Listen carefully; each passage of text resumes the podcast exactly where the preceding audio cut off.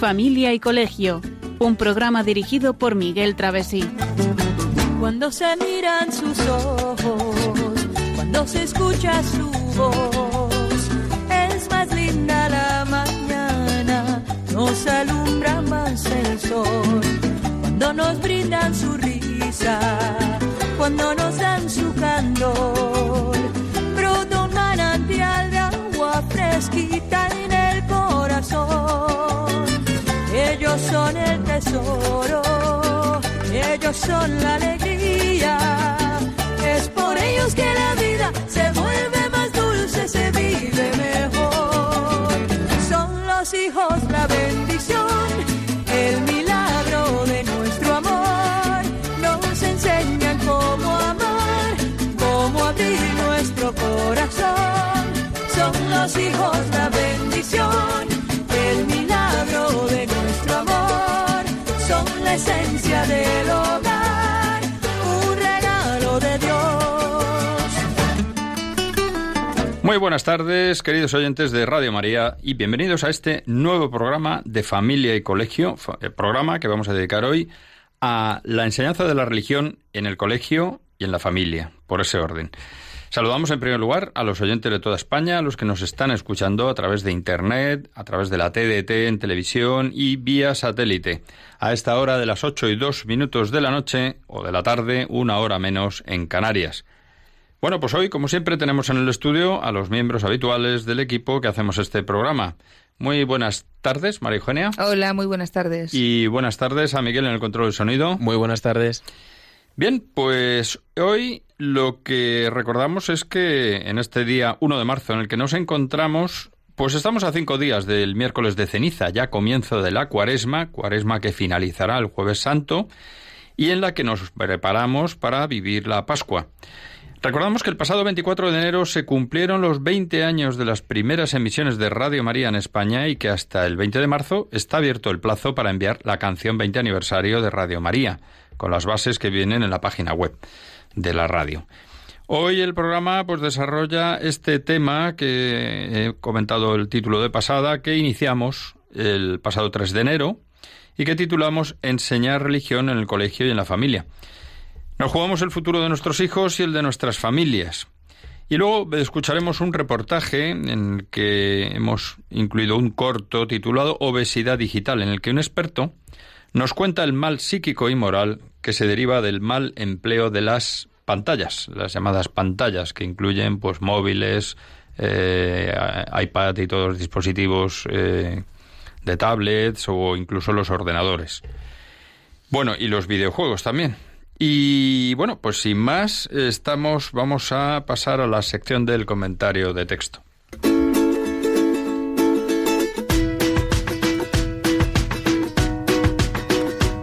Comentario de texto.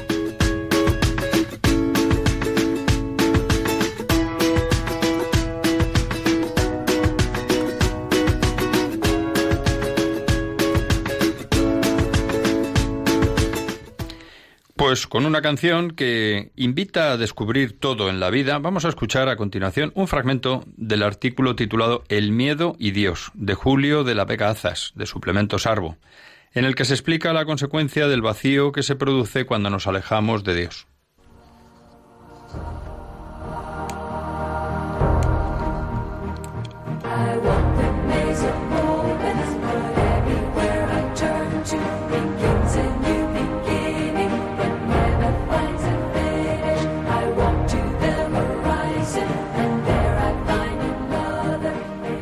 A menudo se difunde el estereotipo de que son las religiones monoteístas las que han traído el miedo, con la imagen de un Dios justiciero y la amenaza de una condenación eterna.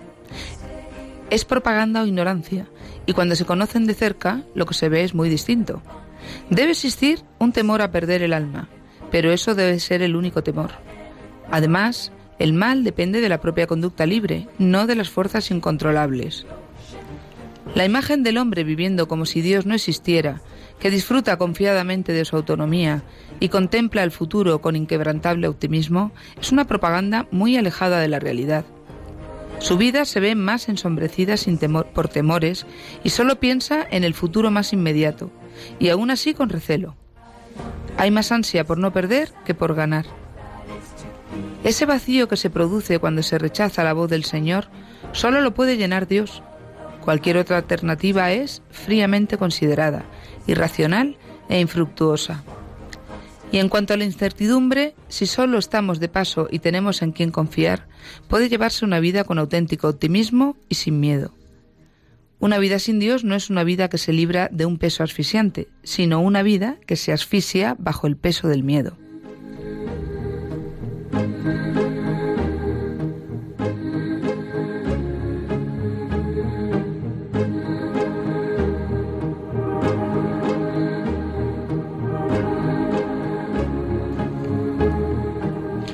Pues gracias, Marijonia, por la lectura de este texto. Texto en el que hemos visto, pues, eh, yo creo que un razonamiento bastante lógico, que además eh, lo hemos traído adrede para este programa. Nos viene muy bien de introducción, a modo de, digamos, casi editorial del programa, ¿no? Y bueno, hablamos de que existe la percepción generalizada en el mundo occidental de que eh, son esas religiones monoteístas, que fundamentalmente son pues, el judaísmo, el cristianismo, el islam, las que traen el miedo con una imagen, ese Dios castigador, justiciero y, con la amenaza de la condenación eterna. Claro, mm, indudablemente la realidad es completamente distinta.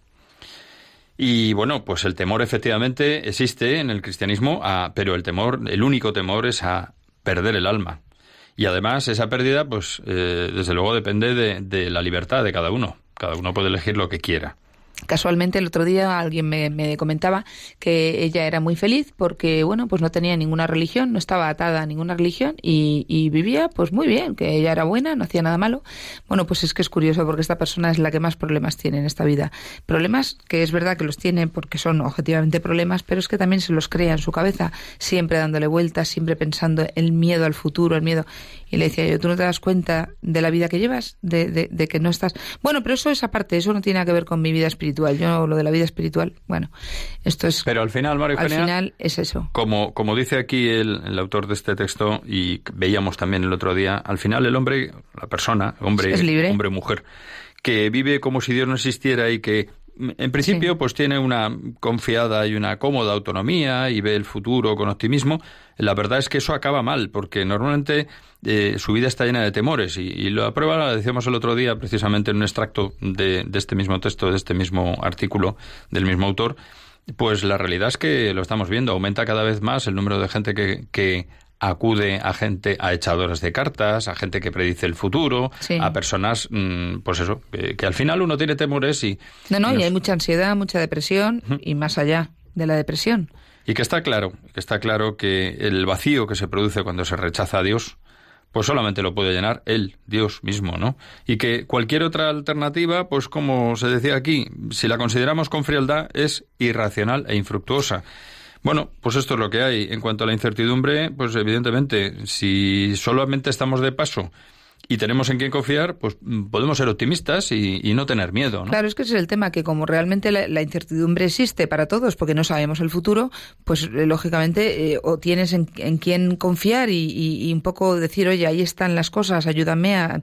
Y, te... Bueno, y una confianza en que el mundo no acaba con la muerte eh, que, nos va a llegar a todos, porque tal claro, es que si no eres un desgraciado en esta vida, porque total, vivir así, con un, un miedo al futuro, porque no sabemos lo que está pasando ni lo que va a pasar, para luego morirte y quedarte metido en una caja, verdaderamente, pues desde ese punto de vista, eso es terrible. Eso, verdaderamente es terrible.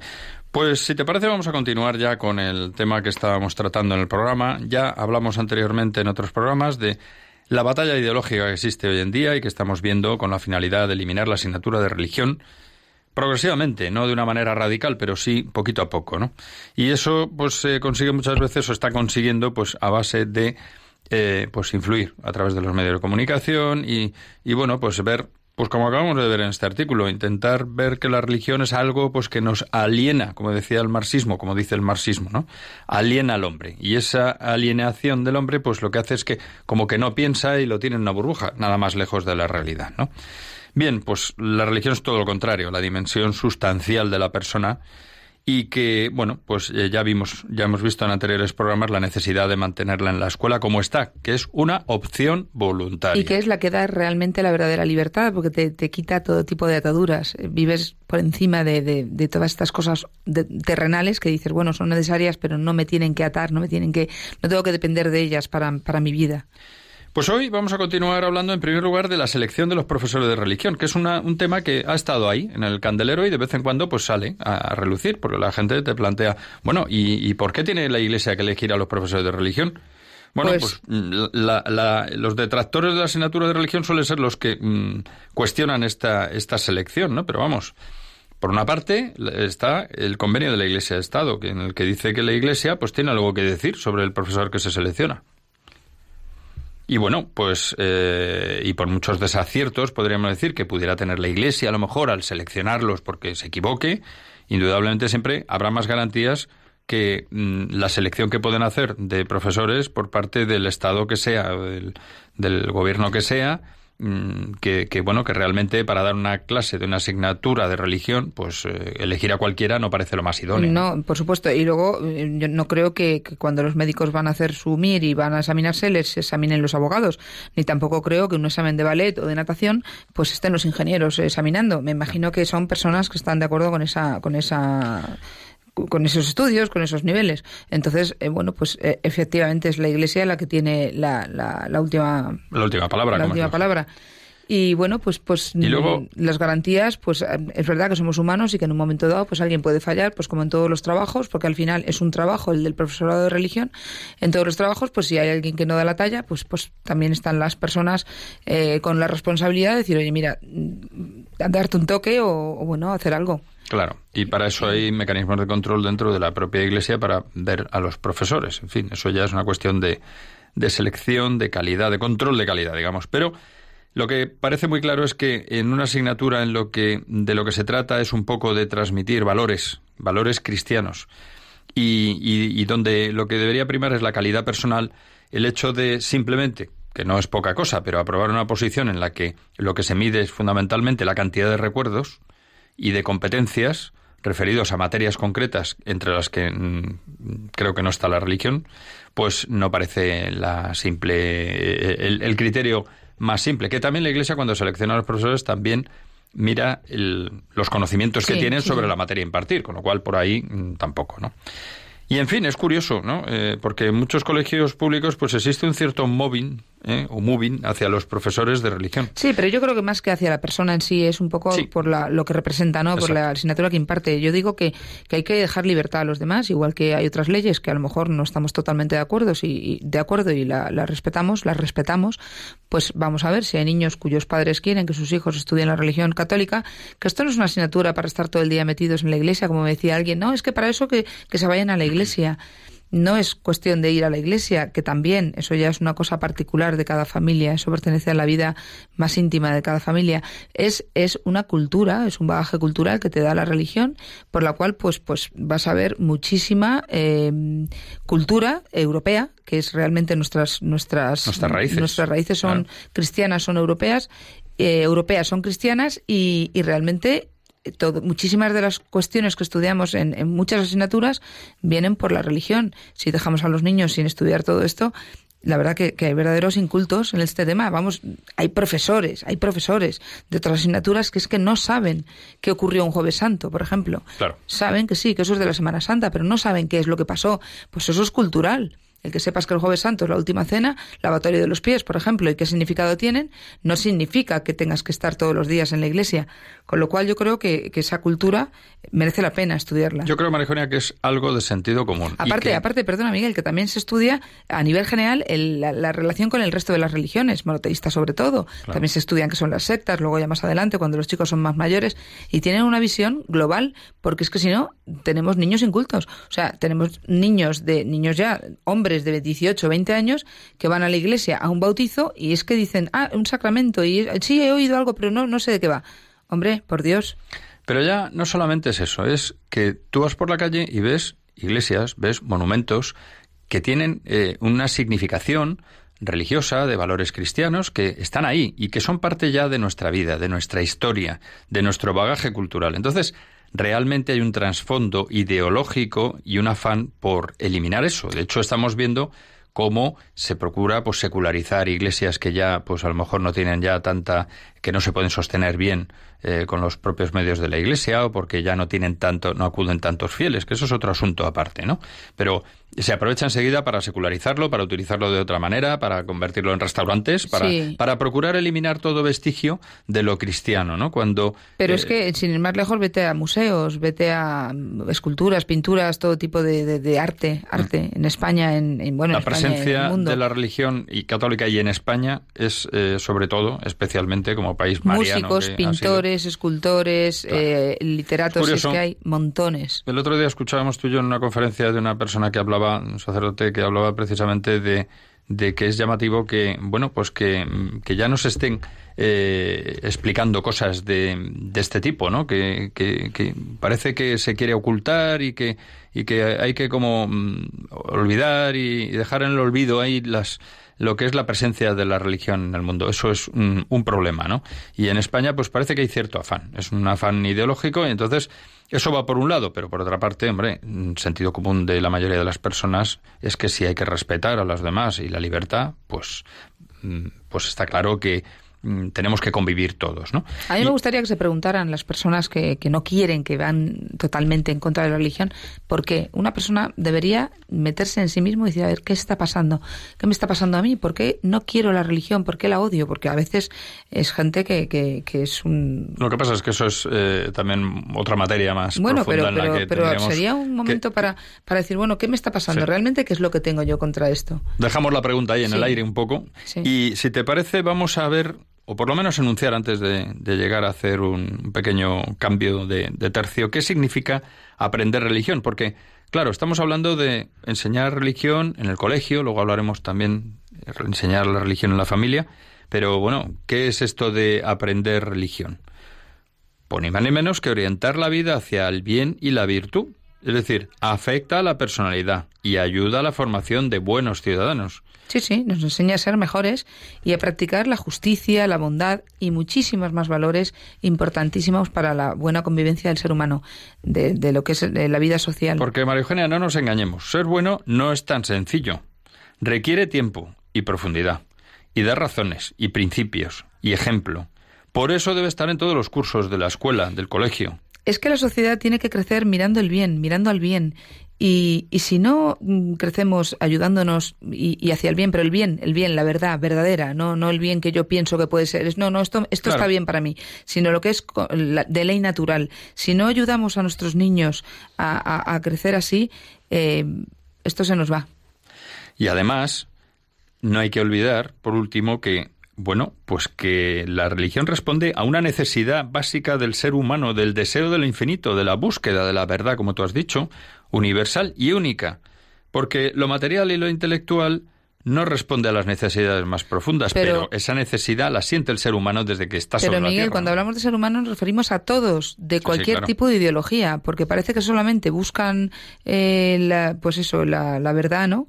O buscan esa, ese deseo del infinito las personas que creen en Dios. No, no, lo buscamos todos. De ahí que Al más bien el que no cree en Dios es el que busca más, porque el que cree ya muchas veces ya lo camino. Bueno, pues es que esas personas que están buscando sin saber a dónde van, porque no quieren, porque rechazan rotundamente a Dios, son las que luego caen en donde no deben. Y es donde ya al final, bueno, pues tienen esos problemas y esas ansiedades, porque yo lo estoy viendo constantemente, ¿no? Bueno, pues vamos a hacer un, pequeño alto en el camino para escuchar una canción, una canción que se titula No estamos solos, en la que podemos reconocer que siempre hay alguien a nuestro lado. Eh, a continuación luego eh, pasaremos a la sección de reportaje que ya la introduciremos. Bueno, pues respecto a esta canción que estaba eh, introduciendo, tenemos a nuestra madre, María, que no nos abandona nunca. Pues así podemos enfocar esta canción.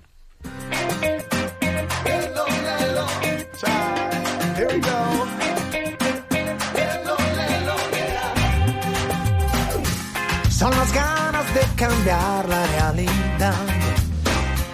Las que hacen que me sienta vivo y buscaré los que quiere como yo. Este sueño realiza. Realiza.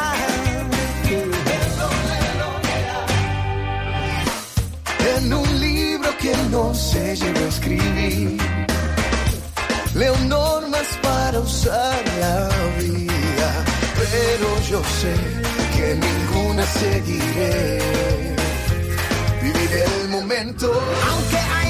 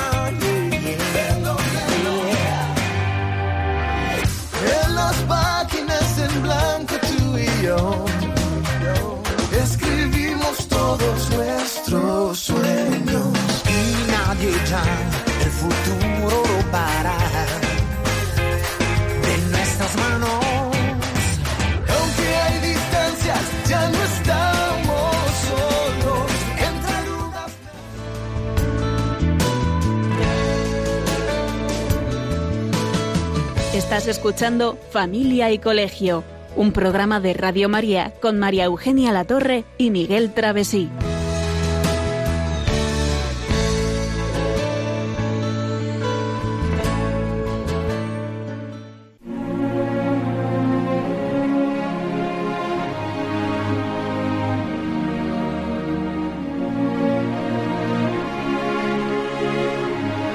El reportaje de Familia y Colegio.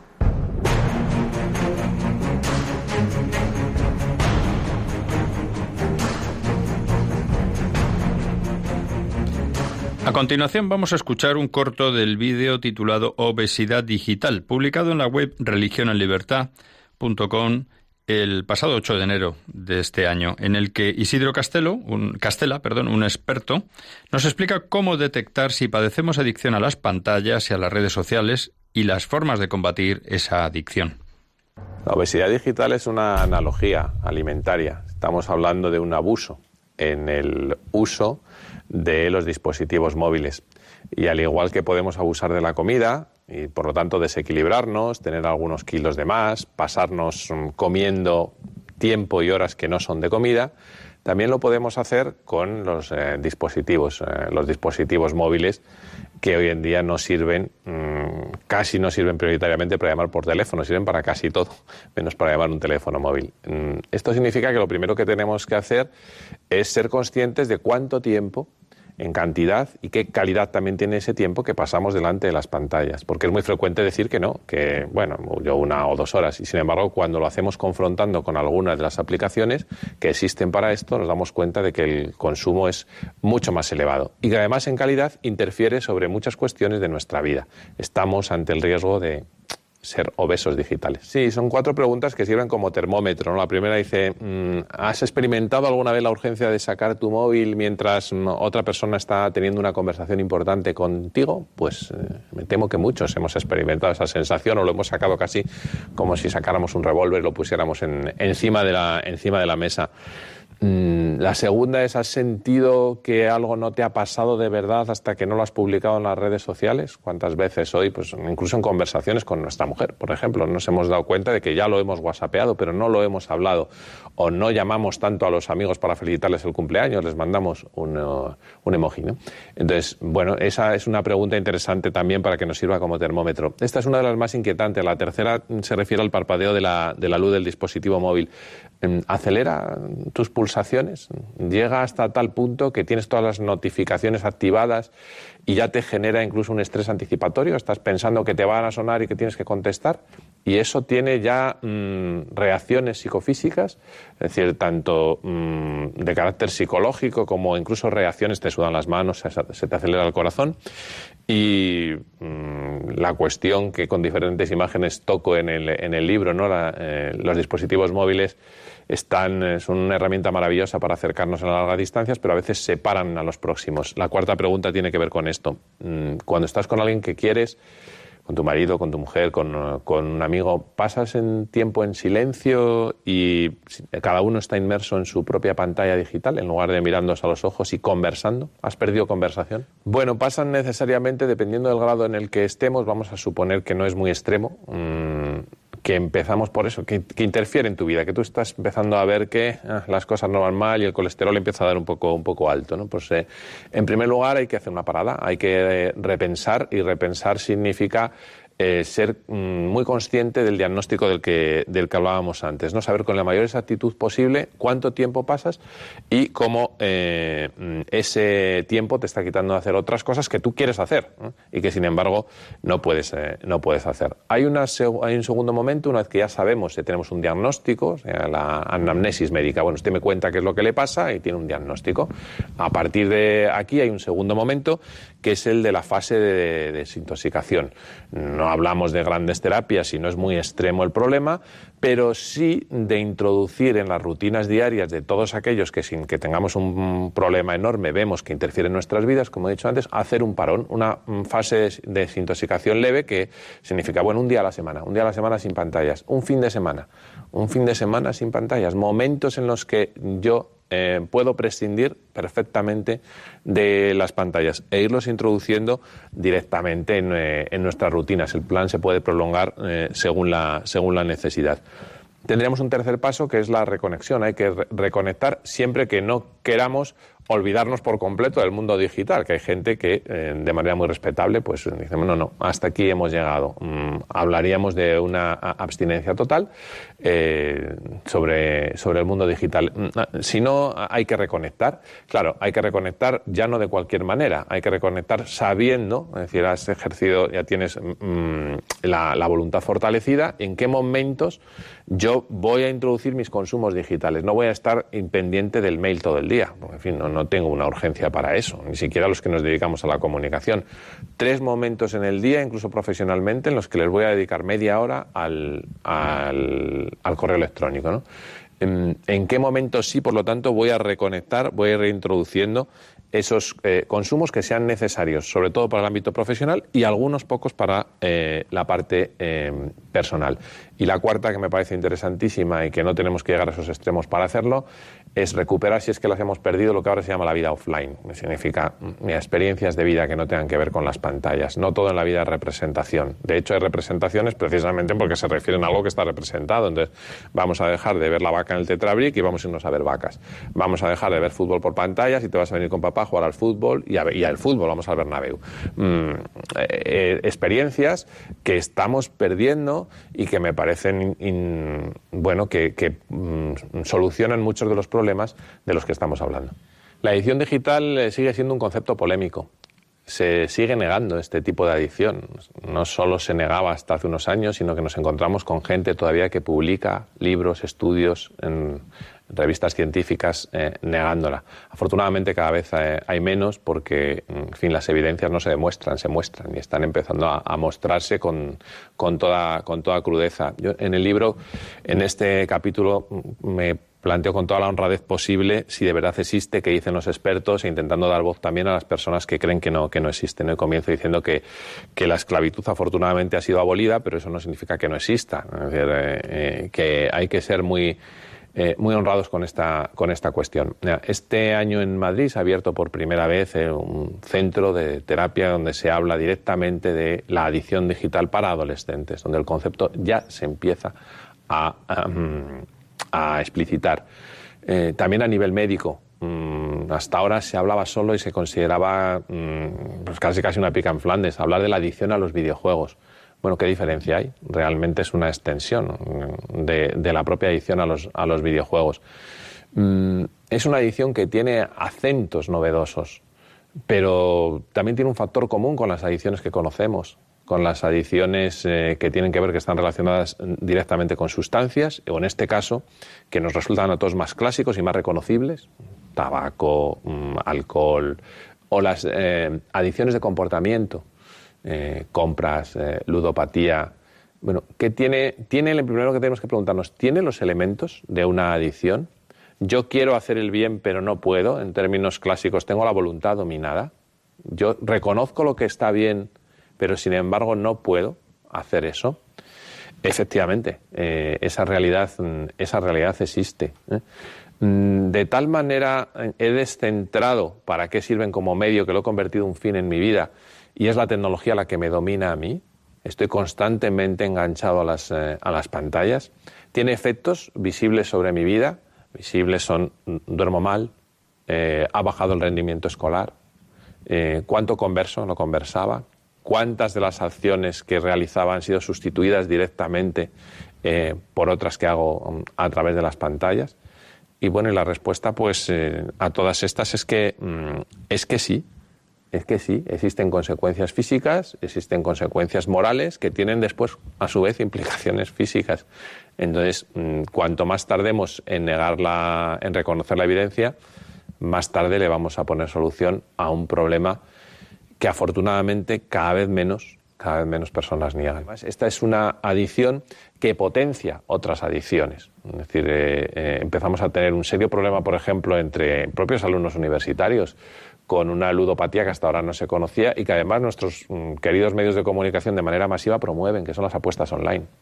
En un mundo que a ellos les interesa muchísimo, que es el deporte. Bueno, entre eh, uno está viendo un partido eh, y no solo es que eso, eso ni presente, eso ni presente cada vez que, por supuesto, para el partido tienes apuestas, tienes referentes, mm, incluso morales, gentes, mm, influencers sobre todo, pero algún referente interesante también que, que, está apostando, nunca mejor dicho, directamente. Entonces, eh, potencia esto, potencia la adicción al sexo, por ejemplo, mm, a través de la pornografía, pornografía online.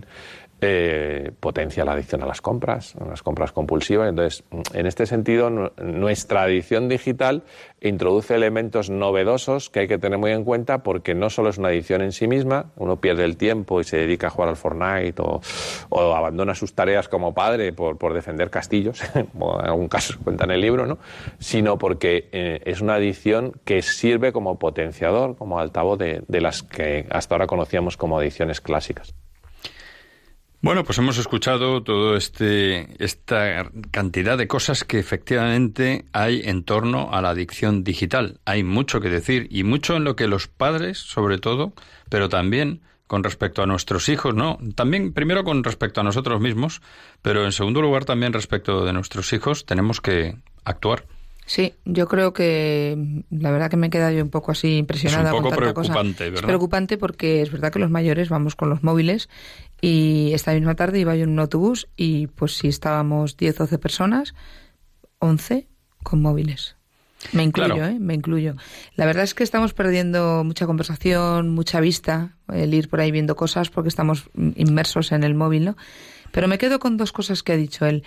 Eh, Estamos viendo ropa en el móvil, estamos viendo paisajes, deporte, películas, vámonos de tiendas con nuestros hijos, vamos al cine, vamos al fútbol, vamos a la montaña, para hacer realidad eso que estamos viendo, que realmente no deja de ser eh, eh, ficticio, entre comillas, porque vale, existe, pero no lo estoy... A través de una pantalla. A través de una pantalla. Y luego mi voluntad, mi voluntad, mi voluntad tiene que estar dominada por mí, yo tengo que estar por encima de mi voluntad, mi voluntad eh, tiene que estar dominada por mi inteligencia.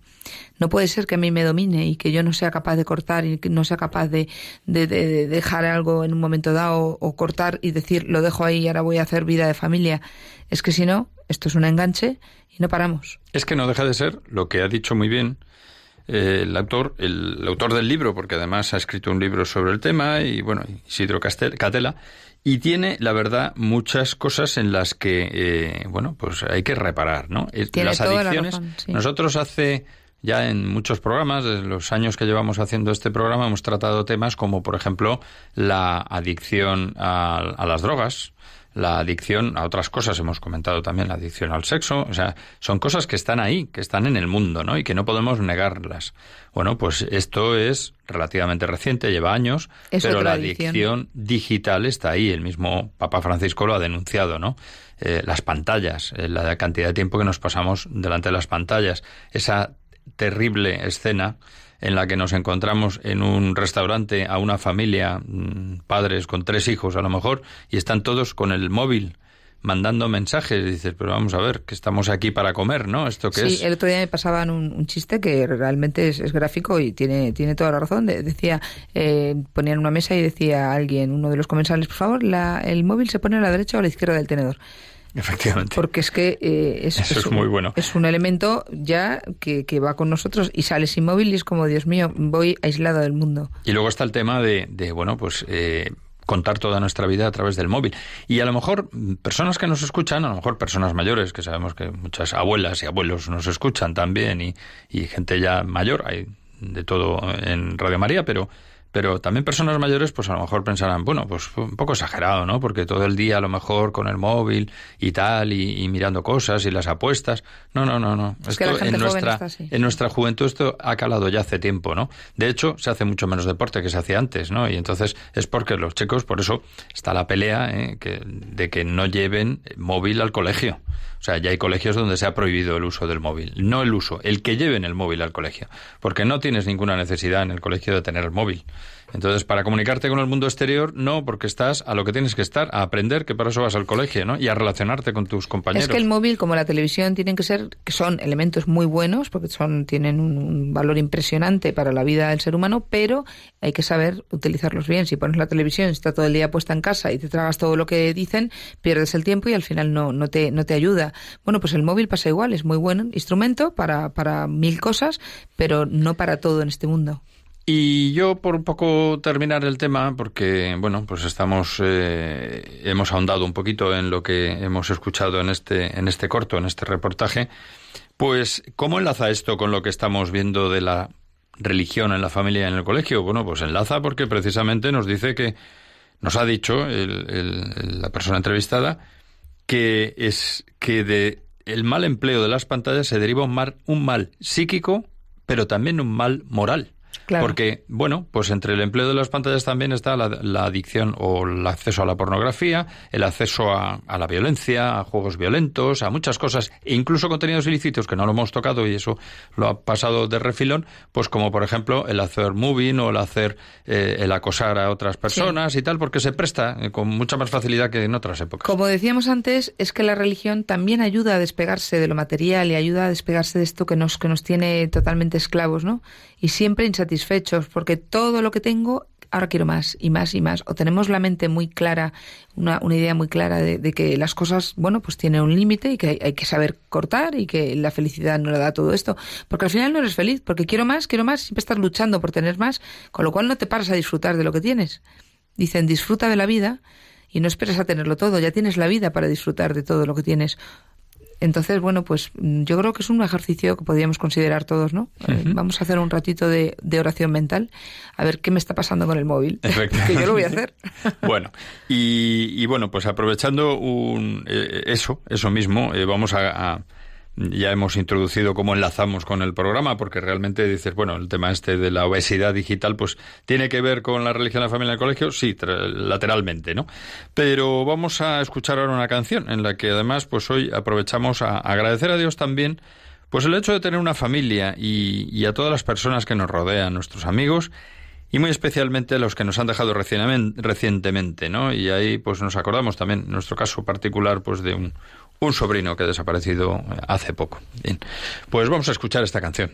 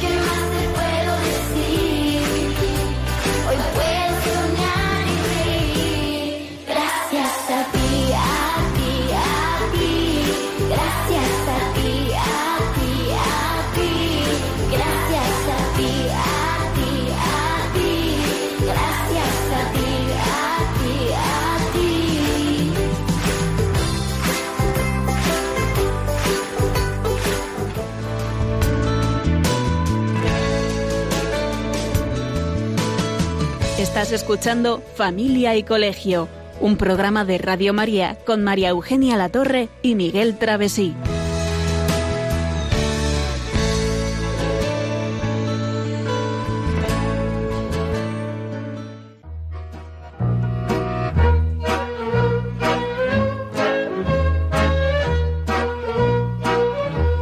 Puedes seguirnos en Facebook o en Twitter en arroba familia y colegio. También puedes escribirnos a la dirección de correo postal de Radio María, Paseo de Lanceros 2, primera planta, 28024, Madrid, o a nuestro correo electrónico familia y arroba.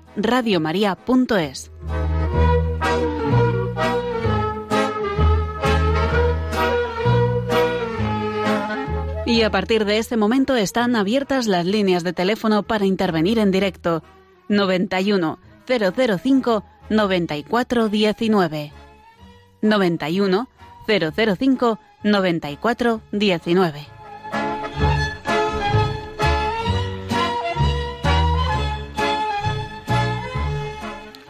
Bueno, pues en este programa que estamos dedicando a la religión en la familia y en el colegio, pues nos gustaría también saber qué opinan nuestros oyentes sobre, bueno, pues eh, cómo creen que debe enfocarse eh, esta esta enseñanza de la religión. Sí, ¿creen nuestros oyentes que la religión debe estar en la escuela pública? Bueno, en la escuela, en general, en los colegios. ¿Y nos ayuda? ¿Ayuda a la sociedad en general? ¿Ayuda a nuestros chicos? Bien.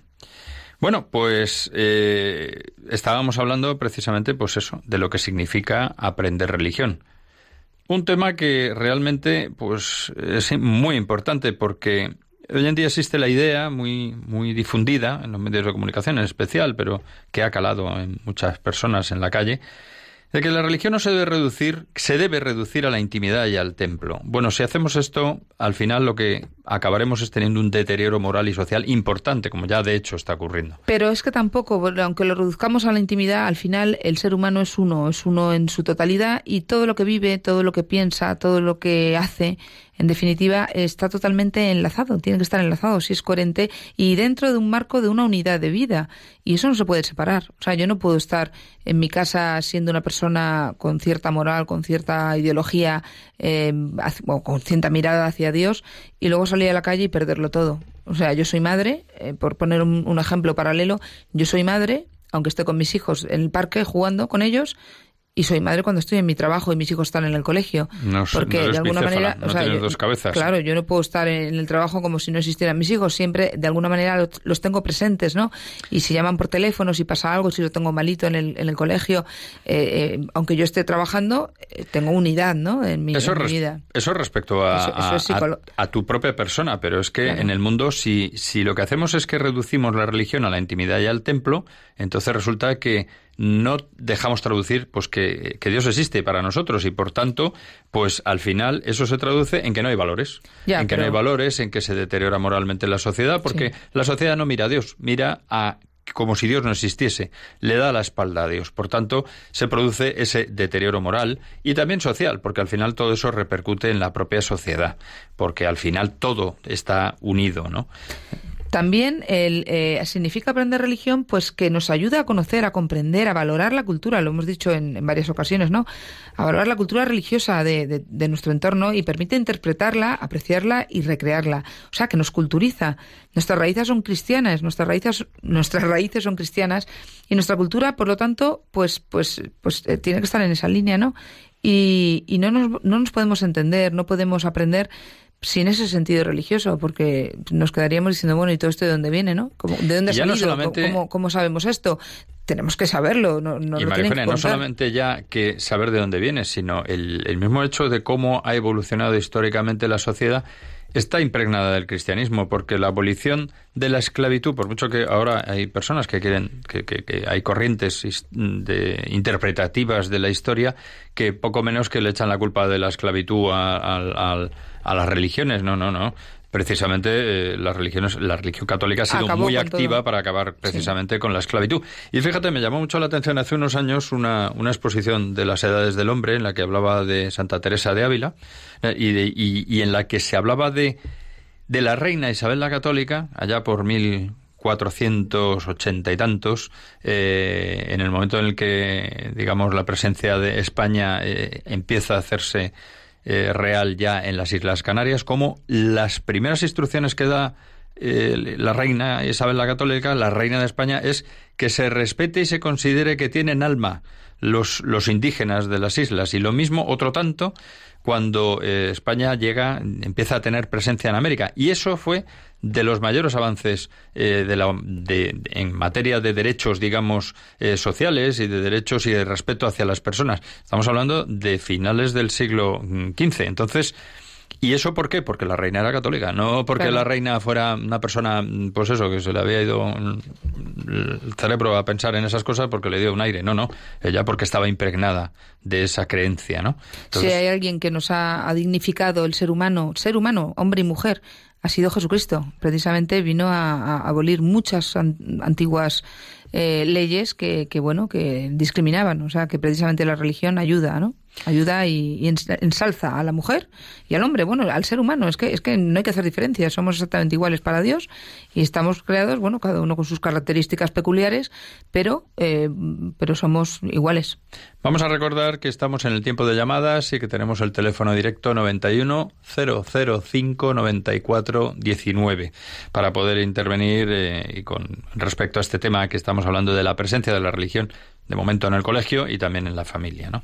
Y otro tema importante que significa estudiar religión, aprender religión, es conocer el modelo mm, de referencia que es Jesucristo.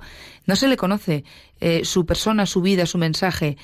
La religión católica no es algo negativo en contra de los que algunos piensan eh, y no infunde miedo en absoluto. Es todo lo contrario. Y además vivir si, si, como si Dios no existiera, pues nos lleva a una vida ensombrecida y llena de temores, como hemos dicho antes, ¿no? Entonces, eh, como todo, el ser, todo ser humano va buscando una respuesta a la vida y al futuro, pues al final se crea dioses falsos y supersticiones. Y, y, crea más, cree más en el progreso y en el, en el futuro sin tener eh, algo evidente que le pueda estar ayudando, algo, algo ahí, ¿no? Sí, pero además que ese, ese progreso es un, un progreso visto como una evolución, una mejora de la sociedad. Sí, a nivel material sobre todo. Que bueno, que la idea del progreso, nadie por supuesto está en contra de, de mejorar, pero precisamente la mejora eh, no se hace dando la espalda a Dios, ¿no? Sí, pero claro, se, se basan y se, se centran en el progreso como fin.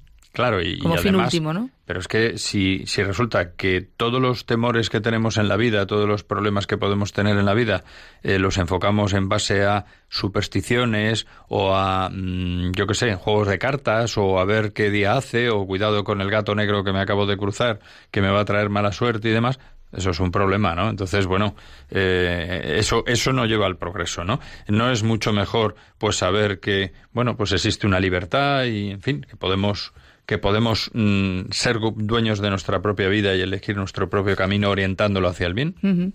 Eh, la universalidad del hecho religioso es, Miguel, probablemente la mayor prueba de la existencia de Dios. Bueno, vamos a escuchar que tenemos al otro lado del teléfono a José de Valencia. Muy buenas noches. Hola, buenas noches. Pues adelante, ¿qué nos quiere decir? Bueno, pues vamos a ver. Yo pienso que hay una cosa de las más importantes que no se pueden tocar mucho que por qué están las cosas como están. Mientras no haya verdaderos católicos en la vida política, esto no tiene arreglo. Pero para que haya verdaderos católicos, los católicos tienen que votar a partidos políticos que sean verdaderamente católicos. ¿Se está haciendo esto? No. Ha habido propuestas de partidos católicos anteriormente, no hace falta señalarlos, muy católicos. Nadie ha votado lo que respecta a la gente que se dice que es católica. Inclusive la jerarquía de la Iglesia Católica que tampoco los quiere votar. bueno. quieren que... Eh, eso, es muy importante, porque las leyes de, todas esas las van a hacer los, políticos. Y mientras estemos quejándoles toda la vida, sigamos votando partidos que son o ambiguos, ¿no? como el PP y toda esa gente que, que, que, que de católicos no tienen nada, esto no tiene arreglo. Por lo tanto, primero votar y estar representados en el gobierno por gente que ponga leyes a favor de la religión, a favor de todo. Mientras eso no sea así, todo será una pura hipocresía a nivel político de la, de la conciencia de, de, los católicos, porque no están haciendo lo que Dios quiere, que es que le votemos a gente que está dispuesta a cambiar las cosas de verdad. Bueno, pues José, le agradecemos mucho la llamada. La, desde luego, mm, eh, orientarlo desde el punto de vista político, pues es una, es una manera de ver las cosas. Ya, bueno, a ver, nosotros en Radio María, lógicamente, no vamos a, hablar de política porque no es tampoco nuestro fin. Pero bueno, sí es cierto que, cada uno tiene que votar en conciencia, es lógico, es así, y, cada uno sabrá lo que hace. Que ojalá salieran partidos políticos 100% católicos, ¿qué tal? Pues sí, claro que sí. Pero bueno, nos tenemos que conformar con lo que hay, o por lo menos eh, intentar, dentro de lo que hay, ya sabemos que no nos no nos conformamos, pero bueno, tenemos que intentar eh, pues eso, eh, ayudar en la medida que podamos. Actuar en eh, conciencia, es decir, en resumidas cuentas, los, los cristianos, los católicos, pues lo que tenemos que hacer es eh, actuar en conciencia en todo momento. Y también a la hora, pues una, una de las cosas más, y que mm, tiene su trascendencia indudablemente, pues es en las votaciones. Tenemos el panorama político que hay y cada uno tiene que elegir la mejor opción.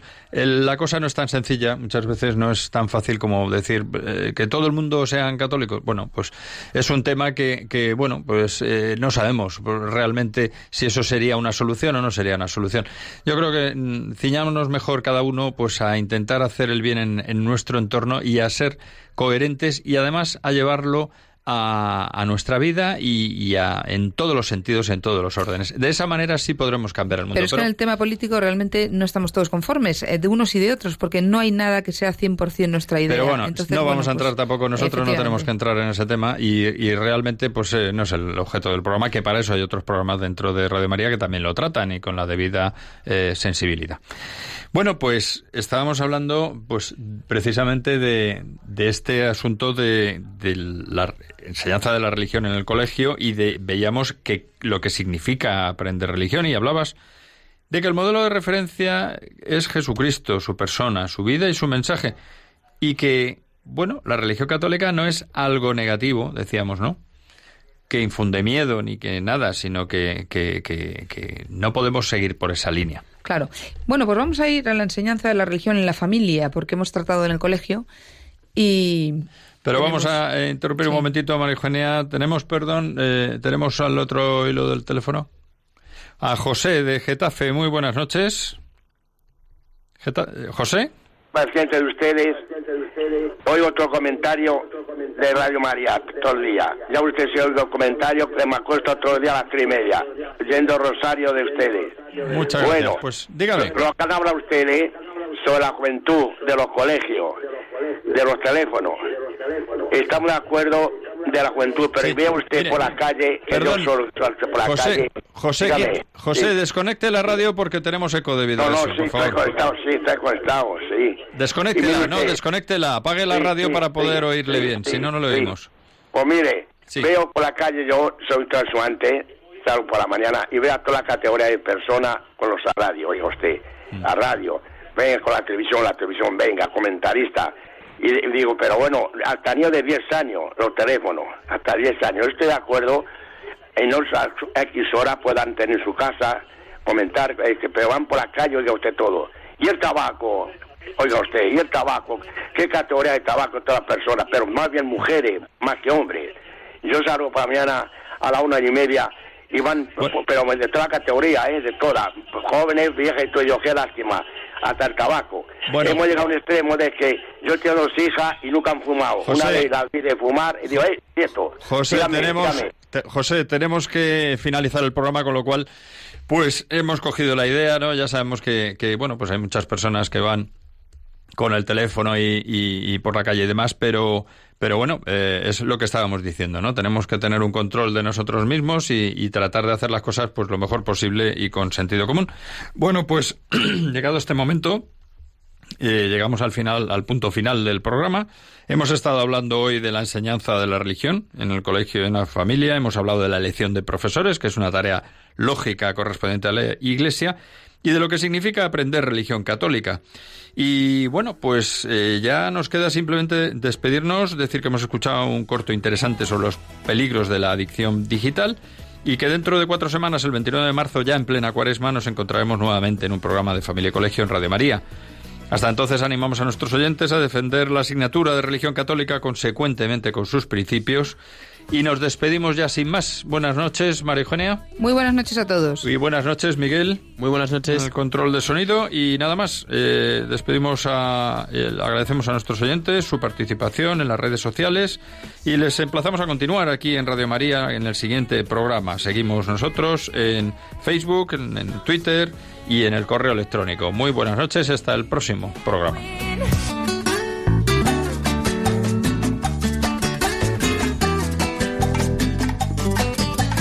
Familia y Colegio, un programa dirigido por Miguel Travesí.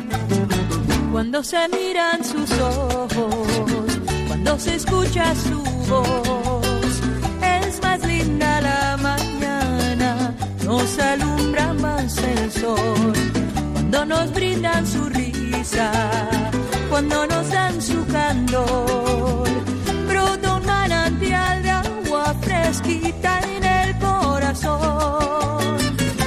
Ellos son el tesoro, ellos son la alegría. Es por ellos que la vida se vuelve más dulce, se vive mejor. Son los hijos la bendición, el milagro de nuestro amor. Nos enseñan cómo amar, cómo abrir nuestro corazón. Son los hijos la bendición, esencia de lo